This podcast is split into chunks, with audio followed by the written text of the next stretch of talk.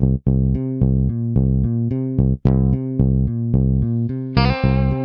the Pitch. Der Sportpodcast mit Benny und David.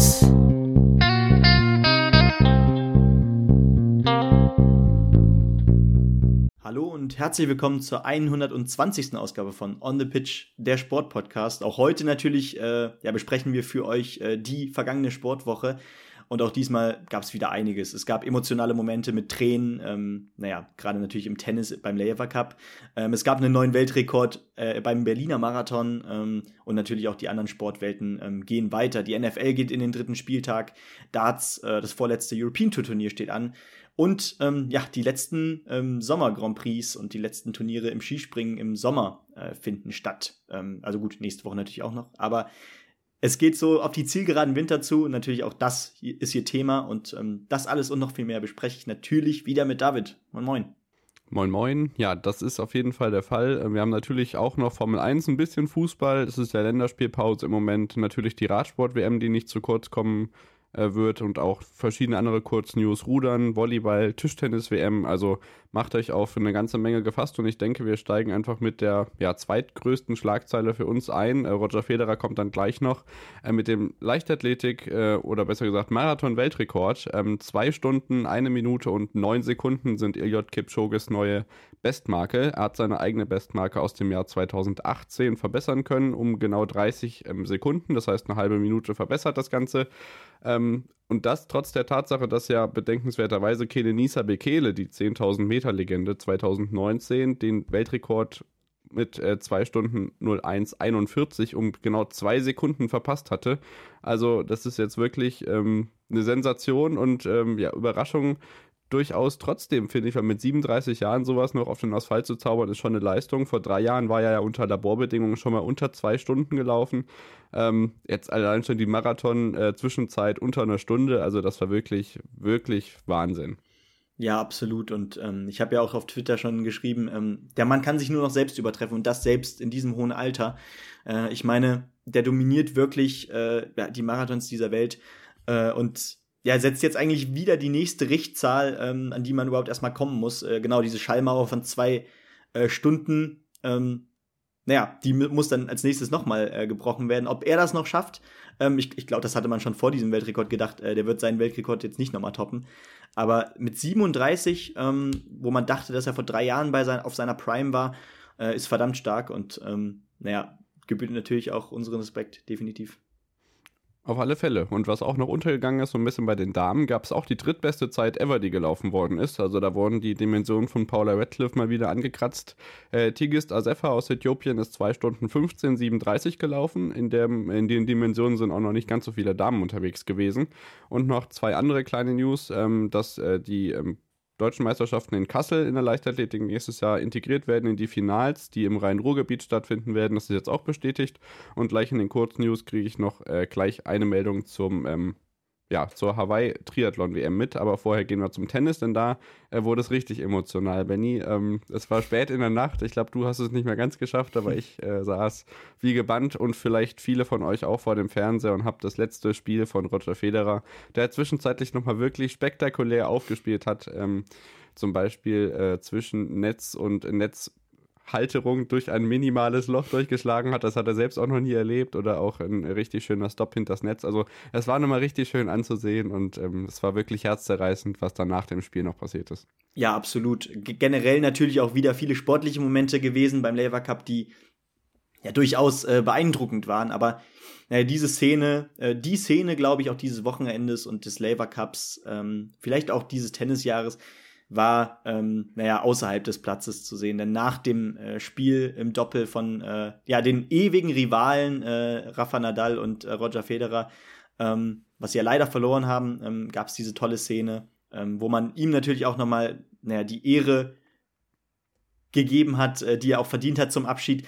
Ähm, da saßen die beiden wirklich äh, Händchen halten und beide wirklich mit Tränen in den Augen äh, dort äh, neben diesem Platz. Und ähm, glaube, für beide wurde an diesem Moment klar, okay, da geht eine Ära zu Ende. Auch äh, sie haben sich ja wirklich in stundenlangen Matches gegenseitig äh, regelmäßig komplett äh, alles abverlangt und Ähm, ja, das wird, werden, glaube ich, beide auch vermissen, weil, äh, wie ich schon letzte Woche, glaube ich, gesagt habe, äh, über mehr als ein Jahrzehnt, deutlich mehr als ein, ein Jahrzehnt, war das so diese Rivalität, die den Tennissport bei den Herren ausgezeichnet hat. Ähm, ich glaube, eine Ära, die es ja sonst selten gibt. Und ähm, ich denke, das war für beide auf jeden Fall jetzt ja so eine Art Zäsur. Ne? Ja, total. Also ich glaube auch Rafa wird jetzt nicht mehr Ewigkeiten genau. im Tennis-Zirkus sein. Ähm, das heißt, diese ganze Truppe, also auch Djokovic, Murray, die waren ja alle schon in besseren Jahren, sagen wir mal. Auch Djokovic, dass er vielleicht noch so ein bisschen konkurrenzfähig ist, vielleicht ein bisschen untertrieben, aber diese Generation verlässt uns eben und ähm, ja, der Tweet, der auch bei uns unter, der durch die Decke, unter die Haut und durch die Decke gegangen ist, dass äh, da unsere Kindheitshelden gehen in gewisser Weise. Das hatte ich auch letzte, letzte Woche schon angesprochen. Vettel geht, ähm, Federer ist jetzt weg, Williams hat aufgehört, also es ist wirklich ein Stück Kindheit, das damit jetzt aufhört und äh, in welcher Gentleman-Manier das Ganze abgelaufen ist, ähm, hat mich sehr berührt und ähm, macht mich immer noch so ein bisschen traurig tatsächlich. Ja, verstehe ich absolut. Ähm, was ich glaube, was mich, mich glaube ich so ein bisschen, ähm, was mir ein bisschen dabei geholfen hat, ist, dass Federer generell in diesem Jahr so ein bisschen schon zurückgetreten ist, so ein bisschen einen Schritt, Schritt Abstand genommen hat vom Tennissport, die großen Turniere nur noch mitgespielt hat. Ähm, da ja, er stand ja seit einem Jahr gar nicht mehr auf ja, dem Platz genau. im Prinzip. Richtig, richtig. Ja. Äh, Gab es immer noch mal ein paar Ausnahmen, aber das war's dann eigentlich auch und deswegen, ähm, ja, aber die, genau diese Szene, die hat es mir dann auch nochmal, glaube ich, abverlangt, als die beiden da saßen und ähm, naja, beide wirklich auch weinen mussten. Ähm, das war, das war ein sehr emotionaler Moment und das war dann, glaube ich, auch der Moment, an dem ich erst gemerkt habe, oh, äh, jetzt ist es tatsächlich vorbei. Was ja mit 41 ja. Jahren, glaube ich, dann doch auch, naja, erwartbar war. Ja, das war bei ihm, glaube ich, ähnlich, dass die Erkenntnis dann doch erst recht spät ja. kam. Während des Spiels hat man so, ja, die Emotionen konnte er dann noch im Griff halten, aber dann hat noch Ellie Golding irgendwie zwei Live-Songs performt, äh, Klammer auf, hätte man auch anders machen können oder mit anderen Toneinstellungen, Klammer zu, aber das war, hat er nochmal wirklich alle Dämme zu brechen, äh, bringen können und ja, war ein äh, sehr schöner Abschied in der O2 World in London, in der der Labour Cup ja stattgefunden hat und ähm, ja, vielleicht war dieses Spiel schon der erste die Tendenz dazu, dass äh, Team Welt Team Europa gegen Team Welt ist ja das Modus des Labour Cups im Einzel und Doppel abwechselnd. Ähm, das Team Welt am Sonntag dann den Sieg einbringen konnte. Der Samstag und der Sonntag gibt ja mehr Punkte als der Freitag und am Ende konnte Team Welt tatsächlich erfolgreich sein, Benny. Ja, ganz genau. Am Ende hieß es 13 zu 8 für Team Welt und das ist tatsächlich auch erst der erste Triumph äh, von, der Team, von dem Team Welt äh, jemals. Das heißt, es ist auf jeden Fall auch ein historischer Triumph hier gewesen an diesem Wochenende. Ähm, und naja, das liegt. Ich, ich will nicht sagen, dass es an äh, Djokovic lag, weil er, weil er am Anfang besonders stark äh, performt hat. Ich meine, äh, ich denke da an das Match äh, zum Beispiel gegen äh, Tiafoe, was er deutlich mit 6-1, 6-3 noch gewinnen konnte. Und auch sein Doppel konnte er mit Berrettini, mit dem jungen Italiener, äh, gegen Di Menor und äh, Sock für sich entscheiden. Ähm, letzten Endes zeigt aber vor allem Oger Aliassim äh, wirklich, was er kann. Äh, unter anderem schlug er dann nämlich gestern noch Djokovic ähm, und blieb, glaube ich, generell auch. Äh, nee, er, er verlor das Einzel gegen Berrettini, aber sonst blieb er ungeschlagen. Ähm, und am letzten Tag machte dann eben der große Unterschied eben diese beiden Niederlagen von Team Europa. Äh, die Niederlage Djokovic gegen den äh, starken Aliassim und eben Tsitsipas, der äh, gegen Tiafoe äh, dann am Ende in drei Sätzen verlor. Äh, aber am Ende natürlich äh, das Highlight, wie gesagt, das Doppel Federer-Nadal konnten leider auch nicht erfolgreich sein. Aber ähm, ich denke, trotzdem war das ja, doch ein gebührender Abschied aus diesem Tennisjahr. Natürlich stehen noch ein paar Masters an, ein paar ähm, WTA und ähm, naja, generell Profiturniere. Aber ja, das war jetzt definitiv das größte Highlight äh, gegen Ende des Jahres noch, ne? Ja, genau. Das Masters weiß ich gar nicht, ob das noch kommt, aber da halten wir euch ja dann dementsprechend auch noch auf dem Laufenden. Also im Tennis ist äh, für reichlich Schlagzeilen gesorgt. Von Tatjana Maria können wir noch sagen, dass der Moment im Ranking ja somit äh, die beste Deutsche ist in der Weltrangliste in äh, Seoul das Finale knapp verpasst hat. Und ansonsten werden wir weiter berichten, was so in den nächsten Wochen und Monaten noch an Tennisturnieren auf äh, ja, auf dem Programm steht, vor allem dann in der Halle. Wir machen weiter mit den äh, Kurznews. Da haben wir zum einen am 8. Oktober, könnt ihr schon mal vormerken, Ironman WM in Hawaii. Jan Frodeno wird nicht dabei sein. Ähm, ja, die Top-Favoriten und auch Patrick Lange wird sich da ähm, ja, um den Sieg einkämpfen in der größten Distanz und berühmtesten Triathlon-Austragung, äh, die es überhaupt geben kann. Bei der Ruder-WM, die läuft aus deutscher Sicht überhaupt nicht erfolgreich. Sehr schlechtes Abschneiden. Oliver Zeitler konnte jetzt im Einer nochmal Gold gewinnen. Das konnte die Bilanz und die Schlagzeilen gegen Ende so ein bisschen aufhübschen. Hat mich so ein bisschen an die Leichtathletik-WM erinnert, wo auch Malaika Mihambo am letzten Wettkampftag, glaube ich, äh, Weitsprung-Gold geholt hat, oder? Hm. Und dann, ähm, ja, war so die Bilanz irgendwie doch nicht so schlimm, weil doch die, äh, eine goldene da war. Aber im Rudern läuft es überhaupt nicht so, wie man das äh, aus deutscher Sicht gewohnt ist. Volleyball-WM der Damen, ein guter Auftakt gegen Bulgarien war das gestern gestern ähm, im ersten Gruppenspiel. Die Tischtennis-Mannschaftsweltmeisterschaft beginnt bald in äh, Chengdu in China und die deutsche Mannschaft muss sehr, sehr früh anreisen, ist glaube ich auch schon auf dem Weg, weil die Quarantänebestimmungen in China natürlich ähm, ja, äh, deutlich schärfer sind, als das in Europa oder generell in anderen Nationen auf dieser Welt noch der Fall ist. Also auf der einen Seite fragwürdig diese Austragung da jetzt, aber ich hoffe, es geht alles gut. Es gibt, glaube ich, auch einige Teams, die gar nicht dabei sein werden. Ähm, mal gucken, was die deutsche Mannschaft da dann auf die Platte bringt. Das sind ja noch ein paar Tage hin, bis das wirklich losgeht. Und ähm, zum Skispringen kommen wir nachher noch. Benny, Sommercompris wird ja ein Thema sein in Hinsenbach. Aber es gibt noch zwei kleine News, die wir vor der Pause ansprechen wollen. Zum einen, dass ja die Energiekrise vielleicht auch Auswirkungen auf den Wintersportkalender hat. Und zweitens, was die NOCO, die nordische Kombination, vielleicht in Zukunft doch noch zu Olympia bringen kann. Ja, ganz genau. Oder in, bei Olympischen Spielen halten kann, sollte man eher sagen. Ja, richtig. Und äh, über Letzteres haben wir ja auch schon mal vor einigen Wochen berichtet, dass der IOC gesagt hat, äh, dass die IOC gesagt hat, ähm, ja, dass das, äh, das, das IOC, genau, IOC. ja, sorry. Ähm, Jetzt haben wir alle Artikel durch. dass, ähm, naja, die äh, Frauenkombi, die frauennordische Kombi bei äh, ja, den Winterspielen äh, 2026 dann ähm, tatsächlich auch nicht dabei sein wird. Ähm, was natürlich generell für die Sportart ein großer Schock war, ähm, weil dann macht sich natürlich auch die FIS Gedanken darüber, ähm, inwiefern hat generell der Sport eigentlich Zukunft. Ähm, und äh, da versucht jetzt die FIS alles Mögliche zu tun, um die Sportart attraktiver zu machen. Ähm, und da haben sie so ein paar Faktoren eingebracht, ähm, die in den nächsten Jahren helfen sollen, ab der Saison 2023, 2024, um den Sport attraktiver zu machen. Äh, also viele Reformen sollen da fallen. Unter anderem, ähm, naja, dass äh, ja, Massenstarts, Mixed-Team-Events und Supersprints eingeführt werden sollen. Supersprints werden ja jetzt auch im Biathlon unter anderem ab diesem Jahr schon eingeführt. Da gab es ja jetzt schon ähm, ja, bei den Sommerweltmeisterschaften äh, die Möglichkeit, das zu betrachten und ich empfand es als sehr spannend. Äh, ist halt ein bisschen kürzer, ein bisschen kompakter. Dementsprechend äh, hält die Spannung ziemlich lange oben. Bin gespannt, wie das bei der nordischen Kombi äh, sein soll.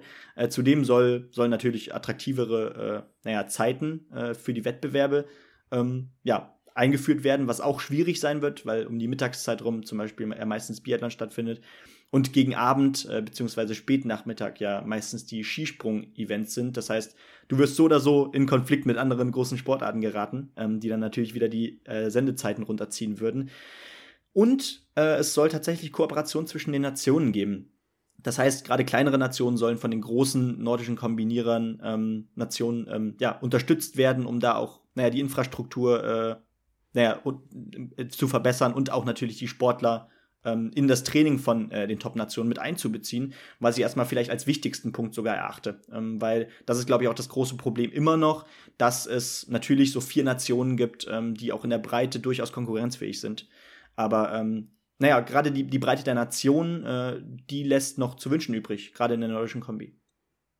Ja, genau. Mich verwundert so ein bisschen diese Idee, neue Wettkampfformate wieder einzuführen, weil die FIS sich damit auf eigene Ideen rückberuft. Wir hatten, ich glaube, so 2011, zwischen äh, 2011 und 2013 gab es mal so neue Wettkampfformate, die unter anderem Lillehammer ausprobiert worden sind und mhm. total in die Hose gegangen sind. Ich weiß nicht, ob das irgendwelche Penalty Races waren, irgendwelche Kurzstaffeln, erinnere ich mich dann noch. Ja.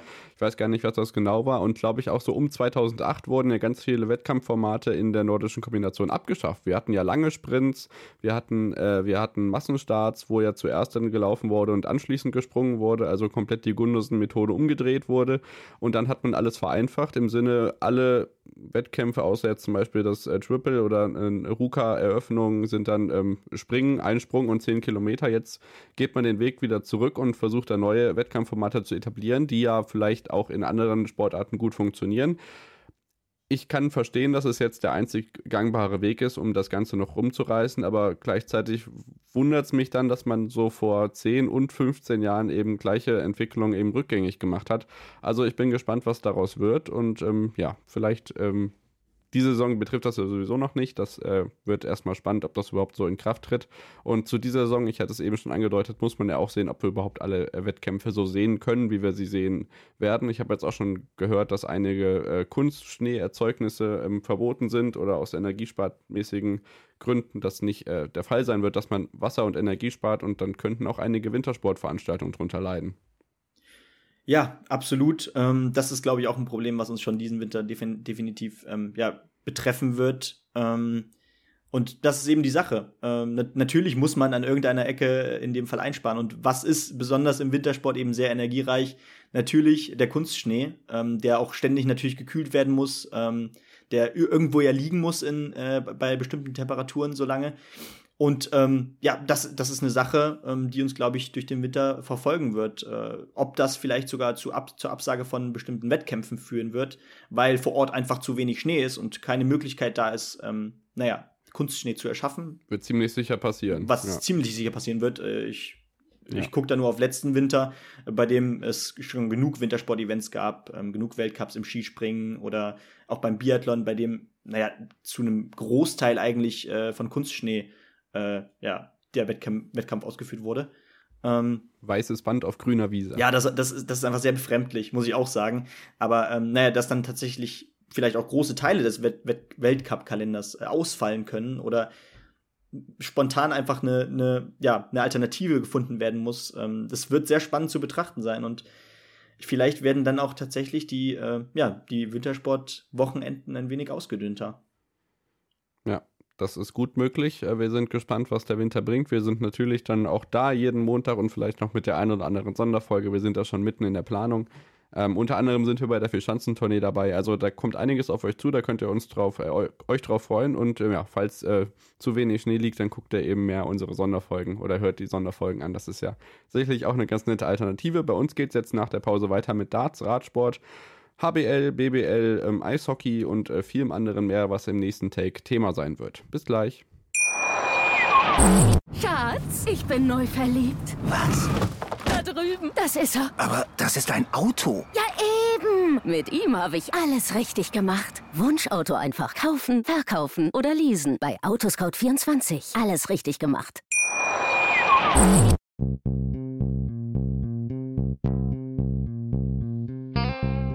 On the Pitch.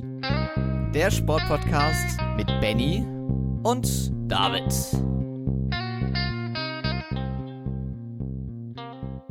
Da sind wir wieder zurück nach der Unterbrechung und melden uns wieder zunächst mit dem äh, Darts European Tour und Elmar Pauke durfte mal bei The Zone einen neuen Data kommentieren. Das hatten wir ja schon ein paar Wochen nicht mehr. Benny, was gab's ähm, für ein Darts-Turnier und wie lief das? Ich glaube, für die Deutschen gar nicht so schlecht.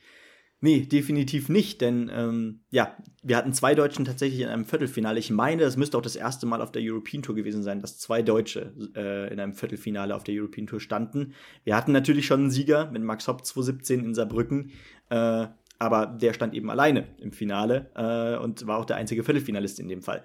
Äh, wir hatten aber Gabriel Clemens und Martin Schindler im Viertelfinale, ähm, beide auch mit durchaus guten Runs. Beide waren ja als, Gesetz, als, als äh, Zweitrundenspieler gesetzt da sie in die Top 16 der äh, Pro Tour of Merit gerückt sind, weil es wieder einige Ausfälle gab, unter anderem Gerwin Price, der übrigens aus der Pro Tour of Merit jetzt aus den Top 16 rausgefallen ist. Und ähm, na, da jetzt nur noch ein European Tour Turnier in diesem Jahr ist, in Gibraltar oder auf Gibraltar. Ähm, in Gibraltar. In Gibraltar. Keine Insel. Okay. Ähm, ja. ja. wird es wahrscheinlich der Fall sein, dass er zu den ersten European Tour Turnieren äh, in der kommenden Saison ähm, naja, nicht als gesetzter Spieler antritt und das als Nummer eins der Welt, als lang, lange Zeit Nummer eins der Welt, ähm, das ist auf jeden Fall, äh, ja, erstmal, zeigt erstmal da, zeigt erstmal, dass er auf jeden Fall bei vielen European Tour Turnieren äh, nicht am Start war. Ich glaube, bei vier von 14 hat er teilgenommen in diesem Jahr. Äh, da vernachlässigt er ordentlich was. Ähm, aber sei es drum. Wir gucken jetzt kurz auf die Ergebnisse. Äh, am Ende war es durchaus ein äh, überraschendes Finale, denn äh, ja, Peter Wright und äh, Michael van Gerven, also natürlich zwei äh, Top-Favoriten auch in Belgien bei den Belgian Darts Open, ähm, sind bereits in ihrem ersten Spiel in der zweiten Runde ausgeschieden. Ähm, zum einen, ähm, ja, Michael van Gerven mit 4 zu 6 gegen den, äh, ja, gegen den Home Nation Qualifier so gesehen, Kim Heibrechts mit 4 zu 6. Äh, Heibrechts, der übrigens mit dem Sieg auch nochmal äh, ja, seinen Platz bei den Grand Prix äh, gefestigt hat, der ja am Montag bereits nächste Woche beginnt. Ähm, ja, gewinnt hier gegen Van Gerven mit einem schönen 134er Checkout zum Sieg und auch Peter Wright sucht weiter äh, nach seiner Konstanz. Der verliert hier gegen einen äh, jungen niederländischen Qualifier Nils Sonneveld mit 5 zu 6. Das Finale bestritten dann am Ende Dave Chisnell gegen Andrew Gilding. Ähm, 8 zu 6 gewann das Dave Chisnell am Ende. Sein erster Sieg seit, seit 2019 auf der European Tour. Und da auch interessant, dass äh, Chisnell im Halbfinale äh, bei seinem 7 zu 4 Sieg gegen Danny Noppert zwischenzeitlich den 110er Average spielte und äh, tatsächlich auch einen neuen Data warf, auch den ersten seit 2019. Und wer war das damals? Auch Dave Chisnell. also der typische Flow-Spieler. Ähm, darunter ja. kann man ihn, glaube ich, zählen. Und Andrew Gilding, der dieses Jahr auch wie so ein Phönix aus der Asche kommt, ähm, im, ich glaube, letzten, letzten Jahr erst wieder die Tourcard geholt, ähm, steht jetzt zum ersten Mal in einem Finale auf der European Tour. Ähm, und ja, ähm, sichert sich damit auch einen Platz. Erstens bei der Europameisterschaft und auch beim Grand Prix. Da wird er auch sicher dabei sein. Ähm, was da auch ganz interessant ist, wie gesagt, nächste Woche Montag beginnt der Grand Prix. Auch zwei Deutsche am Start, Martin Schindler und Gabriel Clemens. Auch das ist historisch übrigens. Und Clemens hat durch seinen Viertelfinaleinzug übrigens ähm, ja tatsächlich auch seinen Platz bei der Europameisterschaft ähm, erreicht. Das heißt, er ist jetzt gerade, glaube ich, Platz 25, 26 äh, in den Rankings für die EM. Und äh, das heißt, äh, also die Top 32 qualifizieren sich dafür. Bei einem Turnier noch auf der Liste äh, sollte das jetzt schon reichen, äh, auch wenn er natürlich ähm, in, äh, in Gibraltar auch am Start sein wird. Genau. Ansonsten ist mir noch aufgefallen, dass Michael van Gerven ja doch irgendwie nicht mehr so der ganz alte ist. Er hatte ja dieses Jahr schon einige Erfolge eingefahren. Ja ähm, aber so ganz diese Prime-Form wird er wohl doch nicht mehr erreichen, dass er jetzt irgendwie ein komplettes Jahr tot dominiert, oder? Ja, ich glaube, davon müssen wir generell Abschied nehmen. Ähm, ich glaube, das wird jetzt erstmal nicht der Fall sein, dass da irgendein Spieler ähm, wieder so ein Jahr dominiert wie damals, wie 2014, 2016 oder so. Äh, Van Gerven unter anderem, der dann vielleicht, naja, an die 30 Turniere in einem Jahr gewinnt. Ähm, dafür ist die Breite, ja. glaube ich, zu stark geworden. Das haben wir auch dieses Jahr wieder gesehen. Äh, das sieht man auch an den Major Champions in diesem Jahr bisher. Äh, klar hat Michael van Gerben unter anderem das Matchplay gewonnen. Äh, aber naja, es war ja so gesehen das einzige Major, was er in diesem Jahr für sich entscheiden konnte bisher. Dementsprechend, ja. das, diese Zeiten sind einfach vorbei und das finde ich auch gut so. Genau. Wir reden ganz viel über Generationswechsel. Ja, das in gewisser Weise auch. Radsport ähm, ist aber genauso betroffen wie zum Beispiel der Dartsport auch. Wir haben da ganz viele junge Talente, die den Altetablierten da um die, äh, um die Köpfe und Ohren und Räder fahren, wie auch immer. Äh, wir hatten alle Grand Tours dieses Jahr ja schon gesehen, also Giro, Tour de France und Vuelta de España und haben im Moment die äh, Radsport-WM in Australien. Da können wir von der zweiten Woche berichten, dass die Straßenradrennen stattgefunden haben und es äh, durchaus äh, skurrile Schlagzeilen gegeben hat. Wir beginnen mit den sportlichen Aspekten. Remco Evenepoel, der Dominator der zweiten Jahreshälfte im Radsport, hatte ja unter anderem schon ähm, den ein oder anderen Frühjahrsklassiker gewonnen, aber auch eben die Vuelta gewinnt mit einem Solo ähm, ja, Zieleinlauf 2 Minuten 21 vor Christoph Laporte und Michael Matthews die äh, Goldmedaille bei den Weltmeisterschaften und wird somit nächstes Jahr im Regenbogen-Trikot des Weltmeisters ähm, an den Start gehen in den Straßenrennen. Es ist zudem, ähnlich wie bei der Vuelta, der erste belgische Titel seit langem, nicht ganz so lange her wie bei der Vuelta. Philipp Gilbert 2012 war der letzte belgische Weltmeister ähm, im Straßenradsport. Ähm, ja, Evenepoel hatte auch schon Einzelzeitfahren schon Bronze geholt, also durchaus erfolgreiche zweite Jahreshälfte für ihn. Ähm, Emil Herzog wurde aus deutscher Sicht ähm, gesprochen, Jugendweltmeister. Sehr, sehr erfreulich, dass wir da auch einen jugendlichen Fahrer dabei haben. Im Herrenrennen des großen Feldes waren die Deutschen nicht ganz so vertreten. Da haben auch unter anderem der ein oder andere Sturz reingespielt. Ähm, und die Schlagzeile, die so ein bisschen befremdlich ist, ist Matthew van der Poel. Der ist zwar im Straßenradrennen noch am Start gewesen, ich glaube nach 35 Kilometern allerdings dann raus aus dem Rennen, weil er am Abend zuvor festgenommen wurde. Er hatte zwei Kinder, die an seiner Hoteltür geklopft haben, wohl verletzt, war dann wegen Körperverletzungen angeklagt worden, auch im ja, festgenommen worden und am Sonntagvormittag des Rennens dann äh, gegen Kaution wieder freigekommen. Das ist auf jeden Fall bemerkens- und erwähnenswert. Ähm, bei den Damen, das ist noch übrig, natürlich, wie sollte es anders sein, Annemiek von Fleuten aus den Niederlanden siegreich. Ähm, Liane Lippert, die Deutsche, 24 Jahre, belegt den vierten Platz und schrammt ganz knapp an einer Medaille vorbei. Das ist schade, aber sicherlich, äh, Van Fleuten kann ja auch nicht mehr ganz so viel fahren. Die ist ja mindestens mal zehn Jahre älter als die Deutsche. Also vielleicht geht dann in den nächsten Jahren noch was. Liane Lippert ja dieses Jahr auch in bestechender Form gewesen. Und bei uns geht es jetzt weiter mit den äh, Ligen in Handball, Eishockey und Basketball. Wir beginnen im Handball, würde ich sagen. Ja, ganz genau. Ähm, auch da nimmt ja die Saison langsam Fahrt auf. Äh, wir sind an diesem Wochenende schon am fünften Spieltag angekommen und Ja, zum einen hatten wir mal wieder an einem Spieltag äh, im Handball drei Unentschieden und zum anderen hatten wir einige deutliche Siege und das direkt am 22.09., äh, denn da äh, gewannen unter anderem die Füchse Berlin mit 37 zu 26 gegen den Aufsteiger aus Hamm. Gummersbach weiter ganz stark dabei als äh, Aufsteiger 29 zu 24 Jawohl. hieß es da gegen Stuttgart. Äh, da kommst du auch gar nicht raus aus deinem Schwärmen. Und äh, der HSV Handball, ähm, das freut mich ehrlich gesagt besonders, äh, dass das Team so langsam wieder, naja, in den in das obere Tabellendrittel äh, der besten Teams äh, aus Deutschland äh, startet. Äh, die gewinnen äh, mit 33 zu 23 gegen den Bergischen HC. Und wenn ich von Unentschieden. Ja, unerwartet deutlich. Ja. Genau, also der Tag war auf jeden Fall sehr deutlich. Und ähm, ja, wenn man dann auf die hessischen Teams guckt, die MT holt nur einen Punkt gegen Erlangen, ähm, gegen solche Teams ähm, muss man eben tatsächlich versuchen, die Siege zu holen, gerade wenn man, naja, immer eigentlich unter das, mit, mit dem Ziel oberes Tabellendrittel äh, in die Saison geht, äh, oder zumindest obere Tabellenhälfte, sind solche Siege vielleicht auch doch ähm, sehr wichtig. Ähm, und auch den Kader und die Finanzen dafür aufbringt. Ja. Muss man vielleicht auch dazu sagen, weil äh, wir sind natürlich mit der nordhessischen Brille ausgestattet. Was Handball Deutschland über Melsungen denkt, ist ja zum Teil schon fast mit Leipzig im Fußball zu vergleichen. Also ähm, es ist schon erstaunlich, dass da die äh, Leistung nicht auf die Platte kommt. Ja, das, das stimmt, absolut. Äh, und wenn da besteht natürlich auch immer die Gefahr, äh, da hat man jetzt auch schon öfter drüber geredet, zumindest hört man das in Nordhessen, dass ähm, ja, inwie inwiefern das mit dem Investor dann auch langfristig so weitergeht und was passiert, wenn er weg ist.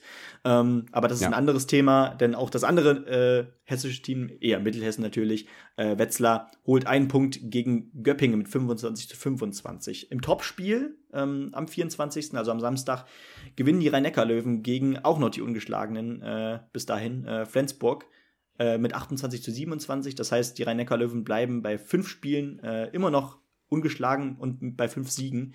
Ebenso Magdeburg 39 zu 25 heißt da äh, der, der, Sieg gegen Minden, äh, auch eine klare Vorstellung. Und der THW Kiel gewinnt mit 29 zu 27 gegen Hannover Burgdorf.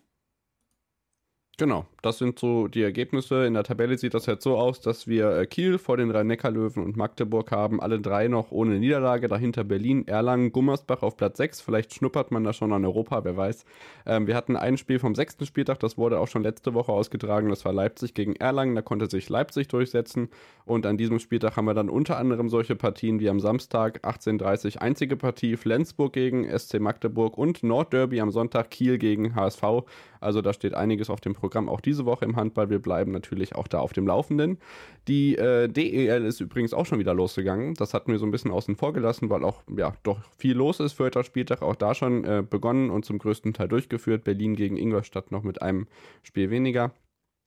Ähm, und auch Bietigheim noch ähm, nur mit vier Spielen, ähm, ne, nur mit drei Spielen, sorry. Eisbären Berlin gegen Löwen Frankfurt zum Beispiel 5 zu 4 in Overtime, also auch in der DEL hat die reguläre Saison begonnen. Da werden wir also auch zwischendurch immer mal drauf blicken. Und auch die BBL, Benny, der Basketball-Hype der Europameisterschaft ist ja noch gar nicht so lange her. Auch die BBL startet an diesem Wochenende wieder. Äh, Alba Berlin und äh, FC Bayern Basketball sicherlich mit den ähm, ja, Favoritenrollen in diesem Fall. Und auch da wird es wieder spannend, wer da ähm, ja, ins Playoff kommt und wer nicht. Ja, absolut. Und da geht jetzt auch langsam, ähm, naja, unter anderem das Qualifikationsturnier übrigens für diese europäischen Wettbewerbe los, ähm, in die übrigens auch äh, ja, Göttingen reinstartet. Äh, ich glaube, das Viertelfinale wird jetzt die Woche gespielt. Ich weiß gerade leider nicht gegen welches Team, aber ähm, auch da werden wir natürlich unseren Blick drauf richten. Äh, das Eröffnungsspiel des Jahres wird Alba Berlin gegen äh, die Towers Hamburg sein, am 28.09. schon. Also diese Woche geht es los äh, übermorgen, um genauer zu sein. Und ähm, naja, natürlich bei der BBL ist es immer so eine Sache. Ähm, da wird der Spieltag immer so ein bisschen äh, gezogen, beziehungsweise man kann es man ganz schwer in Spieltage einteilen, die Saison, finde ich, ähm, weil sich das alles über, ja, über eine Woche auch gerne mal zerstückelt. Äh, dennoch äh, werden wir dann natürlich euch auch auf dem Laufenden halten und nächste Woche dann über die ersten Ergebnisse da berichten. Genau, so sieht's aus. In der nächsten, ähm, Im nächsten Abschnitt des heutigen Podcasts haben wir dann noch den dritten NFL-Spieltag. Ähm, die News aus der Formel 1, da gibt es so ein paar Fahrerwechsel kurz vor dem Singapur Grand Prix, die sich für nächstes Jahr schon andeuten. Und natürlich den Sommer Grand Prix im Skispringen, der in Hinzenbach stattgefunden hat, bevor wir uns dann im letzten Teil wie immer noch dem Fußball widmen. Bis gleich. Schatz, ich bin neu verliebt. Was? Da drüben. Das ist er. Aber das ist ein Auto. Ja, mit ihm habe ich alles richtig gemacht. Wunschauto einfach kaufen, verkaufen oder leasen. Bei Autoscout24. Alles richtig gemacht.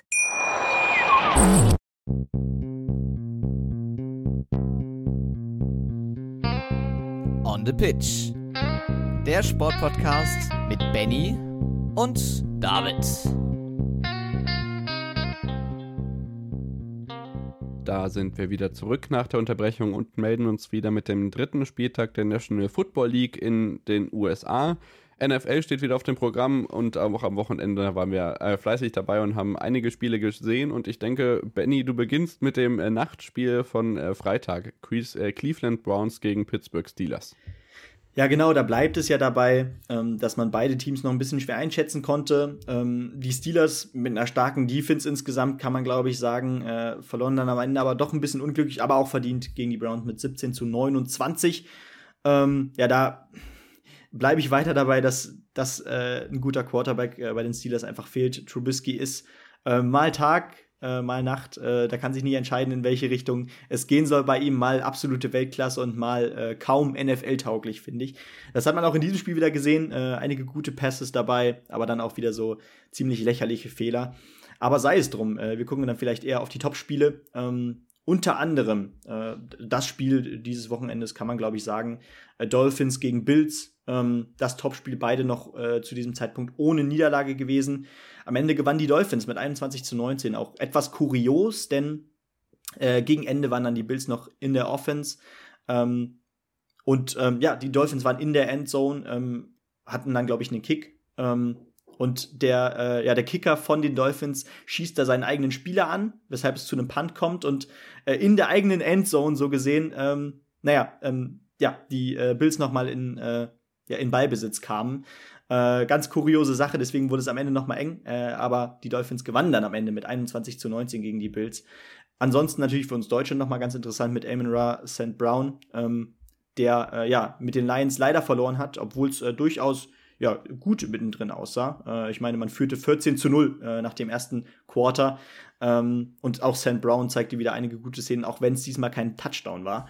Ähm, ja. Dann aber mittendrin auch so eine kleine Schrecksekunde, weil er ähm, ja, verletzt vom Platz humpelte, äh, wurde dann aber wieder eingewechselt. Ähm, ich machte mir da schon so ein bisschen Sorgen, weil ähm, hat durchaus Spaß gemacht ja in diesem Jahr und äh, gilt ja auch einer als, als einer der Top-Youngsters.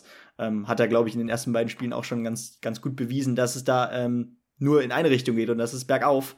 Äh, gegen die Vikings kann man dann aber auch durchaus mal verlieren, 24 zu 28. Wie geht's sonst noch aus? Die Ravens gewinnen 37 zu 26 gegen die Patriots. Auch bei den Patriots läuft es noch nicht. Äh, 1 zu 2 steht es da momentan äh, bei der Spielbilanz. Ähm, ansonsten, die Bengals gewinnen 27 zu 12 gegen die Jets. Ähm, die Seahawks verlieren 23 zu 27 gegen die Falcons. Rams holen ihren zweiten Saisonsieg mit 20 zu 12 äh, gegen die Cardinals als Titelverteidiger natürlich. Und ähm, genau, gestern Nacht natürlich das Duell der, ähm, der, der Quarterbacks, der Top-Quarterbacks, Rogers gegen Brady, äh, entschied am Ende, äh, ja, Rogers für sich äh, mit den Packers 14 zu 12, ja, äh, nicht sonderlich ein High-Scoring-Game, äh, eher, ja, sehr, ja, sehr kompakt, äh, sehr schwer zu bespielen, beide Teams ja, am Ende, ja, beide jetzt aber mit einer Bilanz von 2 zu 1 äh, Siegen, genau. Genau, also so leichte Tendenzen lassen sich abzeichnen, aber wie immer ist noch alles möglich. Wir drücken St. Brown natürlich, oder beiden St. Browns, muss man ja. ja. sagen. Der Bruder ist ja nicht minder erfolgreich im Moment. Die Daumen, ich denke, das wird eine richtig schöne Schlagzeile am Ende, des, äh, am Ende der Saison und ich bin gespannt, wohin die Reise für die beiden noch gehen kann. Äh, das, letzte Spieltag, äh, das letzte Spiel an diesem Spieltag, das noch aussteht, ist dann Giants gegen Cowboys heute Nacht. Und äh, damit sind wir schon bei unserem nächsten Thema angekommen, die Formel 1. Ich mache es recht kurz, weil es fand ja kein Rennwochenende statt, bevor wir uns dann gleich dem Skispringen widmen werden. Der Rennkalender für nächstes Jahr ist bestätigt. Shanghai kehrt zurück nach äh, langer Pause, unter anderem Corona-bedingt. Las Vegas wird äh, das erste Mal dabei sein. Ein Formel-1-Rennen direkt am Strip ähm, und das erste Mal seit äh, dem Parkplatzrennen vom Caesars Palace in den 80er Jahren. Mal sehen, wie das wird. Es wird vor allem das erste Samstagsrennen der Formel 1-Geschichte werden. Monaco hat lange ge gewackelt im Kalender. Frankreich ist rausgeflogen. Monaco wird aber auch nächstes Jahr dabei sein. Und was Frankreich und Belgien angeht, so ist man im Moment wohl auf einem Tendenzkurs, dass man sich da abwechseln wird. Ähm, generell müssen wir uns, glaube ich, im Formel 1-Kalender der das, der das erste Mal 24 Rennen umfassen wird, auf Rotationen einstellen, also dass sich äh, Länder verschiedene äh, abwechseln jedes Jahr. Vielleicht kommt Deutschland irgendwann noch mit in die Rotation. Äh, Stefano Domenicali ist ja darauf erpicht und ähm, würde so gerne in Deutschland wieder zurück in den Rennkalender holen, aber ja, im Vergleich zu anderen Nationen ist das bei uns mit der finanziellen, ähm, ja, mit den finanziellen Verhältnissen eben nicht ganz so wie zum Beispiel im arabischen Raum, wo ja auch genug äh, Rennen stattfinden werden. Katar wird das erste Mal fest eingeplant dabei sein. Also ähm, es sind gewisse Tendenzen abzu, ähm, ähm ja, anzuerkennen und ähm, ja, dahin zu nehmen, weil man kann irgendwie dann doch nichts gegen das große Geld machen, dem auch die Formel 1 natürlich verfallen ist. Äh, zu den Fahrer-News können wir sagen, Yuki Tsunoda wird auch nächstes Jahr bei Alpha Tauri fahren. Da gab es äh, sicherlich auch Stimmen, die das nicht erwartet hätten. Und Nicola Latifi wird nicht zuletzt dank des guten Auftritts von Nick de Vries in Monza, wo er ja für Albon eingesprungen ist, nächstes Jahr nicht bei Williams fahren. Da kann man also gespannt sein, wie sich die restlichen Cockpits bei Haas und bei Williams noch füllen werden. Und an diesem Wochenende steht das erste Mal seit zwei Jahren wieder der große Preis von Singapur auf dem Programm. Das erste Nachtrennen der Formel 1-Geschichte, erstmalig 2008 ausgetragen, wird also endlich mal wieder stattfinden. Und vielleicht ist es eine der letzten Chancen für Sebastian Vettel in seiner Formel 1-Karriere nochmal einen gescheiten äh, Platz einzufahren, weil die Strecke liegt ihm eigentlich wirklich. Und ich hoffe sehr, dass wir da nochmal ein richtig erfreuliches Ergebnis aus seiner Sicht haben. Das würde mich und sicherlich auch noch noch den einen oder anderen Formel 1-Fan äh, von mir abgesehen sehr freuen. Ja, absolut. Also man kann es ihm ja gegen Ende dann wirklich einfach nur noch gönnen. Und ähm, da stimme ich dir auf jeden Fall absolut zu. Genau, damit sind wir beim Skispringen angekommen. Wir hatten ähm, einen Continental Cup in Klingenthal oder zwei sogar, glaube ich, bevor es dann da nächste Woche mit dem Grand Prix ähm, losgeht. Wir können, oder Benny kann vielleicht kurz in zwei Sätzen zusammenfassen, was da so abgeht, denn da war das Personal ja nicht ganz so schlecht besetzt, bevor wir dann zum äh, einzigen Sommer Grand Prix in Hinzenbach kommen. Ja, ganz genau. Also ähm, bei den Conti Cups, äh, ja, war, es vor allem natürlich die zweite Garde, die sich da beweisen konnte. Auch viele äh, ja, alte Namen, die man natürlich äh, durchaus kennt und auch viele jüngere Springer, auch aus deutscher Sicht, waren dabei. Ähm, ja, wir, wir gehen erstmal direkt nach Klingenthal, wie du schon richtig sagtest. Unter anderem hatte natürlich Michael Heiberg ein hervorragendes Wochenende. Einmal Zweiter, einmal Erster geworden. Äh, der will natürlich auch wieder ähm, regelmäßig zum Top-Team, zum Weltcup-Team dazustoßen. Ähm, Deswegen da sieht es auf jeden Fall sehr gut aus. Ansonsten kann man, glaube ich, daraus mitnehmen, dass gerade die norwegische zweite Garde durchaus ja, erfolgreich war. Äh, zum Beispiel Sondre Ringen wird äh, im ersten Conti Cup des Wochenendes Erster, im zweiten Zweiter, auch da lief es sehr gut. Anders Fannemehl, ähm, ja, wer kennt ihn denn eigentlich nicht? Lebt noch. Äh, er, er, lebt noch, noch. und äh, er funktioniert auch durchaus noch. Äh, ich meine, einmal Vierter geworden, äh, beim anderen Mal immerhin auf dem Podium auf Rang 3. Äh, auch, Son auch äh, Moment, äh, Genau, äh, äh, Christopher Eriksen Sündal als Norweger einmal auf dem dritten Rang gewesen, Benjamin äh, Östwold in den Top, Top, Top Ten gewesen und, und, und. Also viele norwegische Namen dabei, die äh, auf sich aufmerksam machen konnten. Philipp Aschenwald war übrigens nicht in Hinzenbach dabei, sondern in Klingenthal. Auch eine interessante Sache. Ähm, aus deutscher Sicht Luca Roth dabei, Justin Lissow beide mal in den Top 15 gewesen, Philipp Raimund unter den Top 20 gewesen äh, und auch Namen wie Martin Hammann, der leider nicht so richtig reinkam an diesem Wochenende, ähm, der ja auch schon äh, ja, ein Jahr im äh, Weltcup teilnehmen durfte. Simon Spivok äh, war dabei, ich will nur mal die Namen vorlesen, vielleicht sollte man sich die ja mal äh, aufschreiben. Simon Steinbeißer war dabei, der auch ein paar Punkte im Conti Cup holen konnte. David Ziegel kennt man, Erik Fuchs, Luca Geier, Yannick Feist, Finn Braun, Adrian Tittel, Ben Bayer, also viele Deutsche dabei gewesen, was natürlich toll ist, dass die sich auch auf einer höheren Ebene mal zeigen können. Genau. Dann kommen wir zum Sommer Grand in Hinzenbach. Da waren äh, deutlich mehr Leute als in Rasnov noch am Start in der Qualifikation. 54 an der Zahl. Äh, ein Ukrainer und ein Kasache, Sabisan Muminov, nicht qualifiziert. Unter anderem Ryoyo Kobayashi wegen Anzugs disqualifiziert, also zwei nicht dabei. Und ansonsten, ja, schon recht gut besetzt. Renni Kaido, der japanische neue Emporkömmling, 33. in der Qualifikation. Aber auch da hatten wir durchaus neue Namen. Äh, Markus Rupic aus äh, Österreich oder Kaspar Juroszek aus Polen ähm, durchaus Namen, die in der Qualifikation noch durchaus fremd gewirkt haben. Am einzigen Wettbewerb am Sonntag allerdings war es dann ja, der Sommerkönig der letzten Jahre, David Kubacki, der den Sieg für sich äh, behaupten konnte und auch mit fast 20 Punkten Vorsprung vor Ansel Lanisek diesen einfahren konnte. Manuel Fettner auf Platz 3, Andreas Wellinger auf Platz 4. Dahinter Renny Kaido, Wladimir Sokrawski, Karl Geiger, Pavel Wojek, Kaspar Juroszek aus Polen, Naoki Nakamura. Also das sind wirklich interessante Top 10 und mal gucken, was da vom, für den nächsten Winter übrig übrig bleibt. Ähm, dahinter Schofenik, Kraft, Hörl und ein ja, als österreichisches Dreigestirn, Deschwanden auf 14 und die weiteren Deutschen Laie 15, Pius Paschke auf Platz 17, Konstantin Schmid auf Platz 18, und ähm, nicht, ähm, doch, das waren alle Deutsche tatsächlich, ähm, alle, alle Deutsche im zweiten Durchgang, außer Emanuel Schmiede, denn der wurde im Wettkampf auch äh, wegen des äh, Suits disqualifiziert. Also sicherlich sehr interessante Ergebnisse. Die Gesamtwertung des Sommer ist nicht sehr aussagekräftig, weil ähm, ja, der beste Springer, der alle fünf Springen bisher mit absolviert hat, ist auf Platz 20. Ihr könnt euch also denken, diejenigen, die richtig abliefern, haben nicht alle Springen absolviert. Also da auf dem Papier Kubacki vor Fettner und Stoch, aber naja, die Sommerkrone ist äh, gering aussagekräftig für den äh, Winter. Und am kommenden Sonntag, den 2. Oktober, haben wir noch das letzte Springen der Herren in Klingenthal. Die Damen sind dann, glaube ich, auch nochmal dabei. Also, es bleibt spannend. Ja, und ein Name, den ich jetzt nur nochmal in den Ring werfen will, weil wir den tatsächlich am Berg Isel in Innsbruck ähm, live ein paar Trainingssprünge gesehen äh, von ihm haben. Kollege Bachlinger. Kollege Bachlinger, richtig.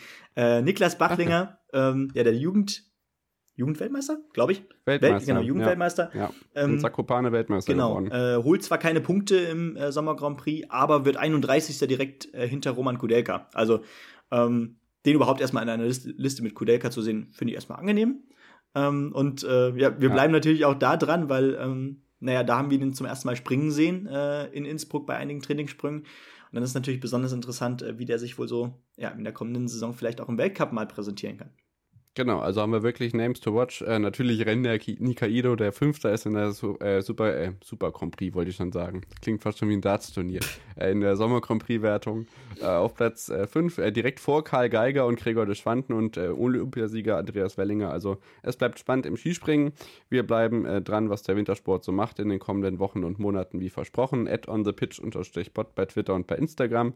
Ähm, bleibt da gerne up to date, gebt Sterne bei äh, Spotify, wir werden dann bekannt geben, falls es was an Sonderfolgen gibt. Ich kann versprechen, da ist sicherlich einiges geplant und wir hören uns gleich noch kurz wieder mit dem Fußball. Schatz, ich bin neu verliebt. Was? Da drüben. Das ist er. Aber das ist ein Auto. Ja, eben. Mit ihm habe ich alles richtig gemacht. Wunschauto einfach kaufen, verkaufen oder leasen. Bei Autoscout24. Alles richtig gemacht.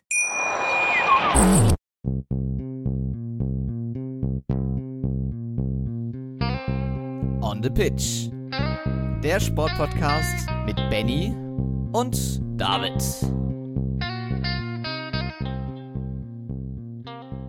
Da sind wir wieder zurück mit dem Fußball, der uns heute nicht ganz so äh, viel Zeit kosten soll, denn die Länderspielpause ist ja doch mal eine ganz nette Erholung, mal vom Bundesliga-Stress Abstand zu nehmen, auch wenn die Länderspiele ja durchaus spannend sind und die Nations League ja trotz ihres äh, fragwürdigen Modus ähm, ja interessante Entscheidungen birgt. Ähm, wir kommen auf die deutsche Gruppe gleich zu sprechen. Äh, Gruppensieger in Liga A sind Kroatien, Portugal, Ungarn und Niederlande, die sich also dann wahrscheinlich ins äh, Finalturnier begeben werden ohne jetzt auf jedes einzelne Ergebnis äh, zu sprechen zu kommen, der anderen Nationen, Frankreich unter anderem erfolgreich gegen Österreich gewesen und ähm, gegen Dänemark verloren, konnten sich aber vor dem Abstieg noch retten, wie ich das mitbekommen habe. Blicken wir vielleicht auf der Einfachheit halber auf das, was in Liga A Gruppe 3 passiert ist. Und da kann man sagen, Ungarn, Italien, Deutschland, England jetzt in der Tabelle, das ist schon ein bisschen gewöhnungsbedürftig. ja, absolut. Und wer hätte da gedacht, in so einer Todesgruppe, dass Ungarn äh, tatsächlich in die Endrunde kommt, in dieses ja, Finalturnier, wie man ja so schön sagt. Ähm, und ja, dass, dass einem Adam Soloy doch noch mal so hart wehtun kann. Ich meine, äh, Soloy, ich, ich weiß gar nicht, wie alt er ist, ich glaube auch schon mittlerweile 34, spielt mittlerweile bei Basel, ähm, hat seine beste Zeit eigentlich hinter sich und genau der äh, tut dann äh, ja den Deutschen am Freitag äh, weh und ähm, ja, dadurch äh, verliert nicht nur Deutschland äh, sein nächstes Spiel auch bei der Nations League, sondern äh, unter Flick überhaupt sein erstes Spiel. Genau, auch ähm, was heute passiert, ist man äh, natürlich sehr gespannt. Gegen England wird das erste Mal dann God Save the King im Wembley Stadion erklingen. Ähm, bei der Partie gegen Deutschland heute Abend, also gegen England, das Parallelspiel wird dann Ungarn gegen Italien sein, aber ihr könnt euch natürlich auch solche Schmanker wie Gibraltar gegen Georgien ja. geben, da steht nichts im Wege. Ähm, vielleicht noch ganz interessant, dass die Färöerinseln zu Hause gegen die Türkei gewonnen haben, dass Ralf Rangnick einen schlechten Start weiterhin legt, äh, als Österreich äh, gegen Kroatien verloren, dagegen kann man mal verlieren aber durchaus auch interessante Ergebnisse. Also Dänemark, Frankreich hatte ich schon angesprochen, äh, Niederlande, ein, äh, Niederlande, Belgien 1 zu 0. Also die WM, die keiner guckt, könnte durchaus interessant werden. Ja, absolut. Ähm, ja, ich, ich meine, wir haben ja auch schon über, über Prämien jetzt letztens einiges gehört, dass äh, naja, das deutsche Team, falls es Weltmeister werden würde, 400, 400.000? Ich glaube ja, ne? Ich glaube schon. Pro ja. Person, äh, pro Spieler erhalten würde, äh, als Gruppensieger 50.000. Ähm, haben ja schon viele gesagt, ja, äh, Gott sei Dank müssen wir uns diese Fragen nicht stellen. ähm, ja, ich, ich bin gespannt auf das Spiel heute Abend gegen England, nicht wegen der Nations League, auch nicht wegen Deutschland, sondern einfach, weil weil es ein hochklassiges Spiel wird und natürlich auch, weil ich die Hymne der Engländer ähm, gespannt betrachten werde, äh, wie viele da äh, vielleicht tatsächlich noch mal falsch mitsingen werden. Äh, nein, aber ähm, ja. ja. ich muss sagen, ich habe das Spiel gegen Ungarn auch nicht gesehen. Ähm, es, es hat mich nicht so richtig betroffen. Es hat, ich habe es mal mit dem Schulterzucken dann auch das Ergebnis hingenommen. Es ist mir gerade einfach doch auch ein Stück weit egal. Ja, das ist eine Beobachtung, die wir bei vielen in der Nationalmannschaft oder gegenüber der Nationalmannschaft äh, sehen. Ähm, ich kann man jetzt sagen, ich tue mir das im Großteil schon auch an, aber ich kann durchaus verstehen, wenn das natürlich äh, ja, das ist eine zusammengewürfelte Truppe, die wenig Vorbereitungszeit hat und die natürlich dann auch ihre Zeit braucht, um sich gescheit einzuspielen und gegen den Gegner anzukommen. Hansi Flick hat jetzt auch gesagt, ich würde gerne nochmal gegen Ungarn spielen, um wirklich beweisen zu können, dass ich denen was entgegensetzen kann. Ähm, dazu wird es nun leider nicht mehr kommen. Deswegen sind wir natürlich gespannt, was heute Abend bei rumkommt und blicken vielleicht noch auf zwei, drei andere Schlagzeilen. Ähm, Bevor wir über die Bayern 9 diskutieren, können wir noch sagen, dass Ann-Kathrin Berger zurück ist. Nach ihrer Krebserkrankung, die äh, äh, Nummer 3 im deutschen Tor der Frauennationalmannschaft hat ihr Comeback bei Chelsea gefeiert und gleich in der Women's Super League, die jetzt auch bei Sky das erste Mal zu sehen sein wird oder zu sehen ist, äh, gegen Man City gewonnen. Also schön, dass die wieder da ist. Äh, wir haben wieder einmal eine Hodenkrebserkrankung im deutschen Männerfußball. Also ich weiß nicht, was da diese Saison los ist. Wirklich Unglück über Unglück.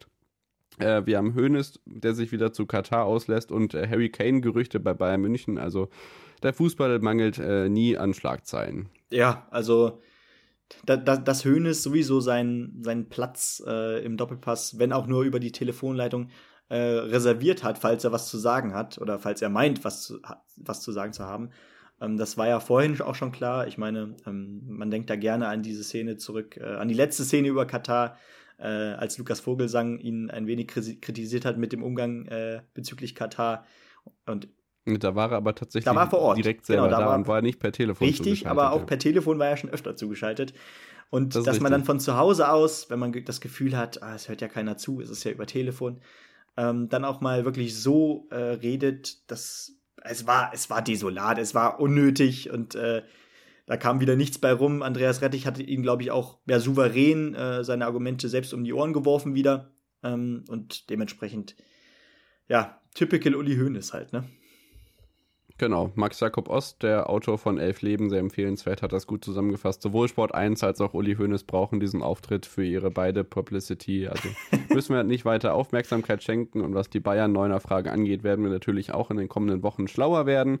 Die Wintertransferperiode beginnt ja bald schon wieder. Ähm, da wird vielleicht doch noch nachgesteuert, weil der Bayern-Saisonauftakt sicherlich nicht ganz so lief wie erwartet. Ähm, vielleicht einen kurzen Vorausblick, was am Wochenende auf uns wartet, können wir dennoch wagen, glaube ich. Ähm, in der zweiten Liga bei mir ist es äh, Bielefeld trifft auf Fortuna Düsseldorf am Samstag. Also das sind äh, Aufgaben, die als Bundesliga-Absteiger eigentlich äh, zu meistern sein sollten. Wir haben Derby Hannover gegen Hamburg. Wir haben Kiel gegen Rostock als Nordderby. Wir haben St. Pauli gegen Heidenheim. Das könnte man ein Spitzenspiel nennen, wenn nicht beide oder vor allem Heiden, äh, St. Pauli nicht das liefern würde, was man sich erhofft. Äh, Magdeburg gegen Regensburg, Kaiserslautern gegen Braunschweig. Also durchaus Spannung dabei. Äh, Karlsruhe gegen Nürnberg. Und in der Bundesliga, Benny, was steht da so an? Ja, äh, erstmal am Freitagabend ein Topspiel übrigens mit Bayern München gegen äh, Bayer Leverkusen. Beide ja noch unter ihren Erwartungen. Gerade Leverkusen mit fünf Punkten aus sieben Spielen. Äh, das wird, glaube ich, tatsächlich mal ein Freitagsspiel, was ich mir geben werde. Äh, Frankfurt gegen Berlin, auch äh, ja, ein interessantes Duell. Bochum mit neuem Trainer, Thomas Letsch übrigens, äh, den ich hier nochmal ja. erwähnen will. Vorher bei Vitesse Arnheim, davor bei Austria Wien Trainer. Jetzt bei Bochum, äh, muss direkt gegen Leipzig ran. Mal sehen, ob es da auch so einen neuen Trainereffekt gibt, den ja so viele immer prophezeien. Wolfsburg, Stuttgart, Dortmund, Köln, äh, Mainz gegen Freiburg, Werder Bremen empfängt Borussia Mönchengladbach, Hertha spielt gegen Hoffenheim und ja, Sonntagabendspiel Schalke gegen Augsburg, auch äh, ein Duell zweier, ja, äh, Abstiegskandidat. Genau, und dann möchte ich gerne noch Stefan von Nox bei kicker.de zitieren, ähm, der sich mit den, in einem Artikel mit den Verletzungen bei Bayern 04 Leverkusen auseinandergesetzt hat. Ich äh, zitiere, noch viel weiter ist der Weg für Topstar Florian Würz nach dessen Kreuzbandriss. Der offensive Mittelfeldspieler macht aber weiter Fortschritte. So absolviert der Nationalspieler inzwischen intensivere Übungen mit Ball, doch seine Rückkehr ins komplette Teamtraining wird erst im Oktober erwartet. Einsätze für Bayer vor der WM scheinen zumindest nicht ausgeschlossen. Also da darf man wirklich gespannt sein, ob es da vielleicht doch noch für Katar reicht. Wir haben es ja in den vergangenen äh, Turnieren auch gesehen, dass durchaus äh, Spieler mit im Kader dabei sind, die, und das könnte im 26er Kader vielleicht noch mehr der Fall sein als im 23er Kader, die nicht ganz auf der Höhe sind und vielleicht ähm, im Laufe des Turniers noch zu hoffentlich vielleicht sogar alter Form zurückfinden. Ähm, falls man länger im Turnier bleibt, wäre Florian Würz da sicherlich einer, der noch ähm, den einen oder anderen Anschub geben könnte. Ja, wobei da natürlich auch die Frage ist, inwiefern er sich schon äh, vorher generell in Pflichtspielen regenerieren kann ja, und zurück also der Einstieg wird zu nicht altem leicht. Niveau kommt. Ja. Also erzwingen sollte man auf gar keinen ja. Fall was. Der Junge ist immer noch unter 20 äh, und hat alle Zeit der Welt, äh, eigentlich auch noch theoretisch drei Weltmeisterschaften zu spielen. Macht den nicht zu das früh Die kaputt. Zeit wird ihm im Fußball Deutschland aber, glaube ich, nicht gegeben, befürchte ich. Ja, aber äh, vielleicht ja seinem ich, ich glaube da an ihn und ich glaube da auch an, äh, an Hansi Flick, dass er ihm da nur Gutes will. Genau. Und auch Tante Käthe, auch wenn nicht mehr in alter Funktion, wird die schützende Hand auf den äh, Schützling haben Richtig. und dann er wird das schon. Gute Besserung an Flo Würz weiterhin und an alle anderen natürlich auch, die im Fußballzirkus gerade erkrankt sind. Ähm, ja, diese Hodenkrebssache hatten wir in den letzten Wochen schon angesprochen. Auch da, ähm, es ist weiter wirklich verwundernswert und ähm, ja, wir wünschen euch natürlich auch ab abgesehen davon gute Besserung oder bleibt gesund, besser gesagt. Gute Besserung ist auch schön. Äh, eine schöne Woche und äh, viel Spaß bei Gibraltar gegen Georgien. Wir hören uns am Montag wieder. Ja, ganz genau. Ähm, in welcher Form auch immer. Äh, vielleicht ja äh, tatsächlich alleine, weil David am Montag genau. mal wieder verreist. Eine Weile in Schweden. Ähm, tatsächlich werde ich nicht dabei sein können. Also wir kriegen das schon hin, euch am Montag wieder über die News der Woche zu informieren. Ganz genau. Und die Wochen danach, äh, wie gesagt, also beziehungsweise die nächsten Monate, da wird es einige Sonderfolgen regnen, absolut. Ähm, und ja, freut euch darauf. Äh, wir hören uns jedenfalls nächsten Montag und bis dahin. Ciao. Schatz, ich bin neu verliebt. Was? Da drüben. Das ist er. Aber das ist ein Auto. Ja, eben. Mit ihm habe ich alles richtig gemacht. Wunschauto einfach kaufen, verkaufen oder leasen. Bei Autoscout24. Alles richtig gemacht.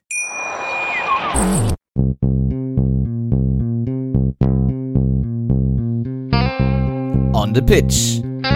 Der Sportpodcast mit Benny und David.